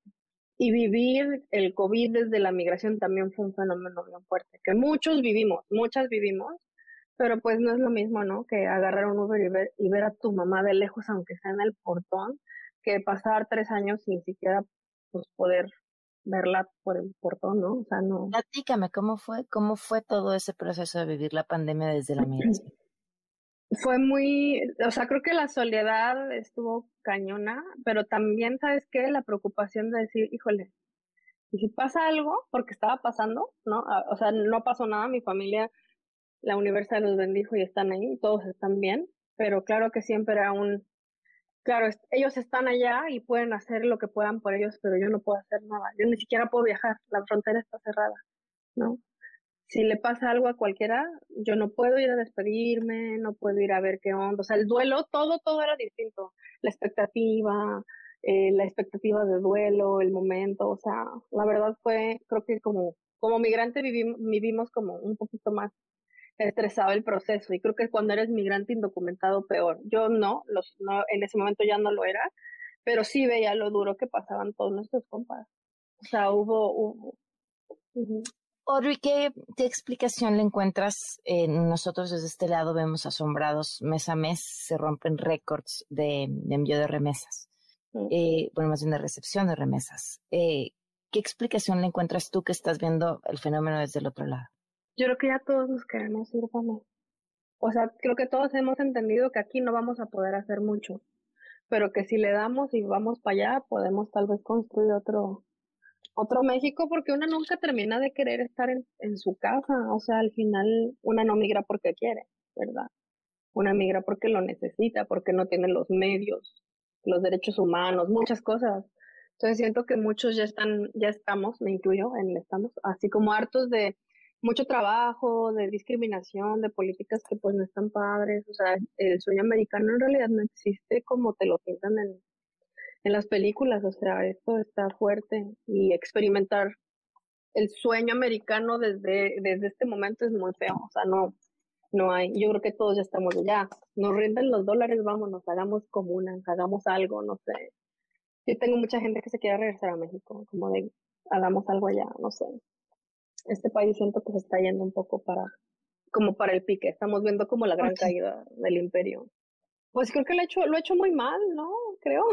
Ha querido, tiene un sentido muy colonialista todo el tiempo.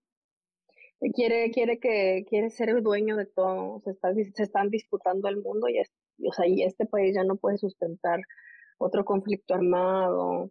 El, la, su misma sociedad con el racismo, con el conflicto de armas, con, la complejidad del sistema migratorio. O sea, este país está colapsando porque no sabe cómo abarcar todo lo que intentaba abarcar. Y se nota y se siente. O sea, se siente como hay cada vez más pobreza en las calles, todo está más caro. O sea, no sé cómo está en México ahora, pero desde aquí se vive así. O sea, no es que estés en el momento más prolijo de Estados Unidos. Pues. Oye, Rick, y cuéntame, eh, en cuanto a tu carrera, entonces decides dejarlo todo, perseguir aquello que tú sabes que es para lo que naciste y lo supiste siempre, que lo aprendiste por tu cuenta, que tienes muchas cosas que decir. Eh, ¿Cuándo fue la, la, primera vez que te subiste a un escenario y dijiste, hmm, sí, la hice? Eh, yo creo que fue hace, en 2010 y, en 2020. Eh, fui al Festival de Puebla y fue un festival internacional de Puebla y fue como al aire libre, fue gratis y fue como en mi ciudad. Y cayó mucha gente. Impresionante, yo estaba muy impresionada y lloré mucho ese día, me acuerdo, porque dije, wow, una nunca sabe que la rola que escribió en su cuarto, así, ¿no? Eh, iba a llegar a este momento, ¿no? Y puede ser que alguien tenga, no sé, ya en estadios, pero para mí en ese momento fue así como, fue como el culmen de algo muy bonito, ¿no? Que ha sido, se ha ido trabajando desde la autogestión, desde la independencia, desde un discurso político, ¿no? Entonces fue muy bonito ver mi, mi ciudad llena con gente que sabía mis canciones, que bailaba conmigo, que era un escenario así increíble, todo era increíble, ¿no? Entonces me sentí muy bonito y dije, bien, bien Audrey, bien Audrey del, del, del, eh, del pasado. por escuchar tus sueños. ¿Qué, qué, ¿Qué ha sido lo más difícil en este trayecto? Además de tener que emigrar. Yo creo que, que me escuchen, o sea, que, que, la gente indicada me escuche. Creo que eh, conseguir espacios ha sido muy difícil, sobre todo con, con sí, en, sí, es, es, muy difícil, porque somos eh, un tipo de mujer que no precisamente quiere la, la industria escuchar. ¿No? O decir o hacer. Es fuerte, es muy fuerte eso, ha sido para mí muy difícil. Te lo han hecho, o sea, te lo han... Sí, claro. Claro, como no, lo que dices es muy político, es, es, es muy político, no puedo, no puedo publicarte, ¿no? Lo que dices es muy fuerte, tal vez deberías de ser diferente, tal vez deberías de, de ser más delgada, tal vez deberías de no ponerte tanto al sol, ¿no? O sea, es... es Sí. es muy fuerte. Es muy fuerte ser una mujer racializada, creo, o sea, y, o una mujer prieta, pues, ¿no? Es, es, es, difícil hacerlo porque primero tienes que probar que estás en la misma calidad de humano, ¿no? Para que después te escuchen y, y quieran, y quieras, sí, y puedas ser escuchada, ¿no? Te ganes el privilegio de ser escuchada. Entonces la industria siento que es despiadada, pero yo digo que también está bien chido este proceso que vivimos muchas de nosotras, que literal nuestro barrio nos respalda. O sea, no ganamos Grammys, pero ponen en cada una de las marchas nuestra rola, pues, ¿no? Y cientos de mujeres están afuera escuchándolas y diciendo, no, pues sí, no estamos ahí, igual no nos quieren, igual ni siquiera calzamos, no lo sé, no se nos ha dado la oportunidad, pero eh, estamos en las calles. Y eso está bien chido. O sea, para mí es como que ese es mi gran Grammy, año con año, así. Amiga. Audrey, ¿qué sigue? ¿Tienes próximamente gira? ¿En dónde vas a estar? Sí, pues estoy, eh, seguro voy a Guatemala, estaré por ahí en marzo. Y después me voy de nuevo a Europa, voy a estar por ahí y estoy estrenando cada vez más canciones. Pobrecita, la pasas muy mal. La paso mal, pero en Europa está bien bonito, o sea, se están logrando cosas bien. ¿En qué parte de Europa vas a estar? Y, y exacto, ¿en dónde estás en Europa? Mira, la verdad es bien loco porque hay un fenómeno donde mucha gente en Alemania aprende español con rap en español. Ok. Y les encantan las mujeres que hacen, hacemos rap. Entonces, es muy loco llegar hacia algún pueblito. Esta vez me tocó que fuimos a un pueblito que se llama Erfurt, que es chiquitico, y fuimos a una sala y se llenó la sala para ir a ver así rapear, como sí, ya había gente que ya me conocía de otras veces que he ido a Alemania, pero también fue como, ¿qué? O sea, que te pase eso en, no sé quién sabe dónde, ¿no? De Alemania, digo, órale, qué, qué bendición, ¿no? Esas cosas son chidas. Alemania y Francia es a donde voy más, pero ojalá se siga expandiendo todo. Vienen canciones nuevas, viene una pena. Voy a estrenar una, acabo de estrenar una. El 13 de febrero tengo, tengo la, la nueva eh, canción que justo habla del amor deconstruido. Lo puse. Un adelanto. Un adelanto. el 13 es el día del amante, por cierto. Sí, el de 13 es el día del amante. Ah, pues fíjate, no sabía. Me encanta. ¿Quién estipuló eso? Así hubo un sindicato de amantes. pues los que el 14 no podían ver al amante. Ay, no, qué feo. Ay, bueno, pues eh, es un amor, es un amor más deconstruido como el del amante, porque pues está chido no ser posesivo. Audrey, eh, de, verdad, bueno, uno me, encanta practicar contigo. Escuchen su música. A mí me ha tocado escuchar la música de Audrey en, bueno, siempre porque soy fan, pero además eh, la he escuchado en los lugares eh, que uno menos imaginaría. O sea, tu voz está sonando en lugares que tú ni siquiera llegarías a pensar. Y eso me da mucho porque eres sumamente talentosa, tienes mucho que decirle al mundo y, además este, agradezco el privilegio de poder ser tu amiga Audrey. Muchas gracias por haber platicado con nosotros. Gracias, Pamela, por qué bonita entrevista. Te agradezco muchísimo. Y el amor y la confianza y, la bendición que siempre me das. Se quedan en compañía de Juan Manuel Jiménez. Soy Pamela Cerveira. Muy buenas Siempre la topamos. Porque Fui destinada a ser una guerrera. En el jaguar está la fiera de piel canela. Cuando el beat suena, represento México hasta Sudamérica. Oye, oye, llegó volando como un cóndor. Informado. MBS Noticias con Pamela Cerdeira.